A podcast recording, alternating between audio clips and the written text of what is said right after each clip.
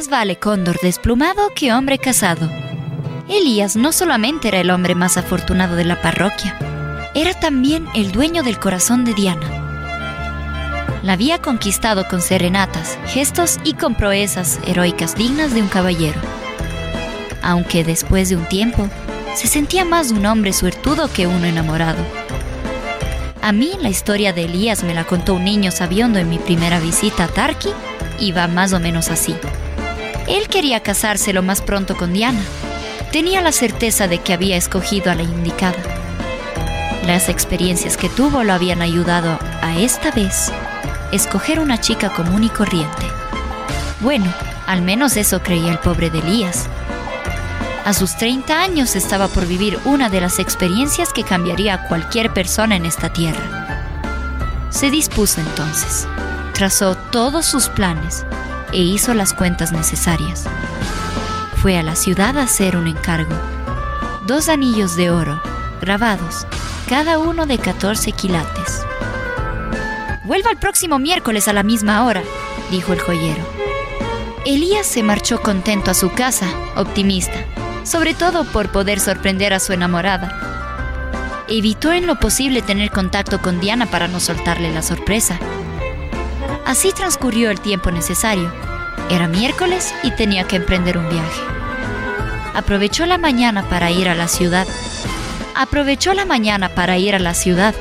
A su llegada se abrió paso donde el joyero y velozmente saludó, felicitó y pagó por su lindo trabajo dos anillos perfectamente moldeados y pulidos con su nombre y el de Diana grabados en ellos. No era de extrañarse un clima caprichoso y mucho menos en las montañas. Las lluvias son compañeras de los viajeros. Elías se estaba tardando por resguardarse de la lluvia. Sabía que al anochecer llegaría pronto y decidió que calmadas las aguas, buscaría algún refugio donde pasar la noche. La sorpresa es que no estaba solo con la lluvia llegó un encapuchado, que no era sino la mismísima Diana, que venía siguiendo de cerca los pasos de su amado. ¿Qué haces aquí, mujer? preguntó Elías. Te seguí porque creo que me estabas engañando. Todas tus salidas han sido sospechosas y no has hecho otra cosa que ignorarme. Todo tiene una explicación y bueno, ya que estás aquí, mejor te lo aclaro, dijo Elías sacando de su pañuelo los anillos ¿Quieres casarte conmigo?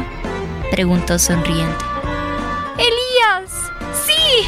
¡Mil veces sí! gritaba Diana. Me haces el hombre más feliz. Te dije que todo tenía una explicación.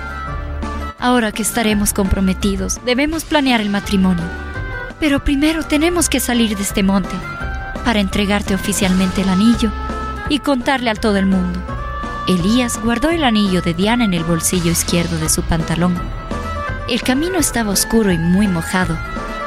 Diana y Elías caminaban muy cerca el uno del otro. Cuando de pronto, Elías rodó por la resbaladiza peña. Apenas logró sujetarse de las ramas y así se salvó de caer en un hueco profundo. Pero de su bolsillo se escapó el anillo de su novia, yendo a parar en las profundidades. ¡Tu anillo! ¡Tu anillo se ha caído! gritaba Elías desesperado. Voy a sacarlo. Solo necesito amarrar esta cuerda a un árbol para poder descender de forma segura. Amarró a su cintura una cuerda gruesa. Después de armar su linterna, se la puso en la boca. Diana decidió ayudarlo, ya que no había ninguna cosa en el mundo que deseara más que su anillo. Con todo listo, empezó el descenso. Elías bajaba cauteloso por la piedra.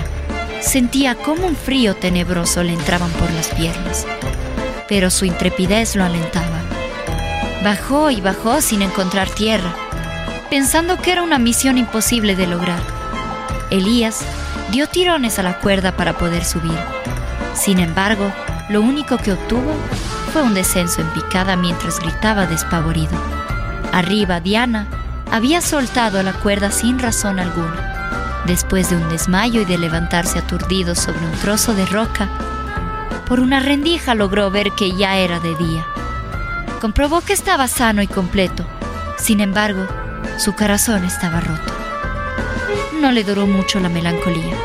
Unos sonidos como garras entre las piedras lo estaban inquietando. Investigando su lugar de aterrizaje, descubrió que había muchas plumas en el suelo. Al levantar la mirada, se encontró con un cóndor grande, pero desplumado. El cóndor miraba a Elías con familiaridad y no se mostró agresivo. Elías, por otra parte, huyó horrorizado al otro extremo de la roca. No pudo hacer más que alejarse. Después de ponerse a una distancia prudente, empezó a analizar al cóndor.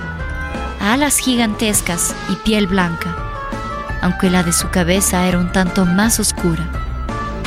Por su falta de pelaje, daba un poco de espanto. Su mirada transmitía calma y parecía amigable, aunque un tanto estropeado. Pensó que a lo mejor ese cóndor estaba ya muy viejo para poder volar, pero no se mostraba angustiado en ese lugar como Elías. Cuando Elías quiso acercarse al animal, del cielo descendió una banda de cóndores enormes que aterrizaron alrededor de su amigo desplumado. A su lado, le dejaron carroña y mucha carne cruda. Sobre un tronco seco, uno de los cóndores también había dejado un poco de agua. Elías estaba sorprendido y se ocultó de toda la visita. No quiso salir hasta no ver al último cóndor alzar el vuelo. Cuando todos los cóndores partieron, Elías salió desesperado a comprobar si habían dejado al menos gotitas de agua. El cóndor desplumado se la había bebido toda, pero como acto de amistad, le arrojó una pata de conejo. Elías comprendió la señal debía mostrarle a su nuevo y único amigo que podía ser igual de fuerte que él. Mordió el conejo y lo masticó. No le pareció prudente vomitar en frente de su compañía, así que hizo todo lo posible para tragarse el bocado. ¡Oh! Está delicioso, dijo Elías poniendo cara de asco. Para mañana puedes pedirle un poco de agua para mí tal vez algunas frutas dijo Elías mientras improvisaba una cama con las plumas enormes que habían caído. Efectivamente, al día siguiente Elías abrió los ojos y lo primero que vio fueron muchas frutas y otro tronco lleno de agua. De cierta forma, sabía que estaba salvado. Dos años después vemos a un Elías un tanto salvaje, con una barba enorme. Se deshizo de todas sus ropas menos del pantalón. En cambio, el cóndor que antes había estado desplumado, hoy renacía como un ave majestuosa. Llegaría el día en el que saldrían del hueco. Bastaría con una señal para que Elías pudiera subir al lomo de su amigo y para que hombre y cóndor renazcan en un mismo vuelo.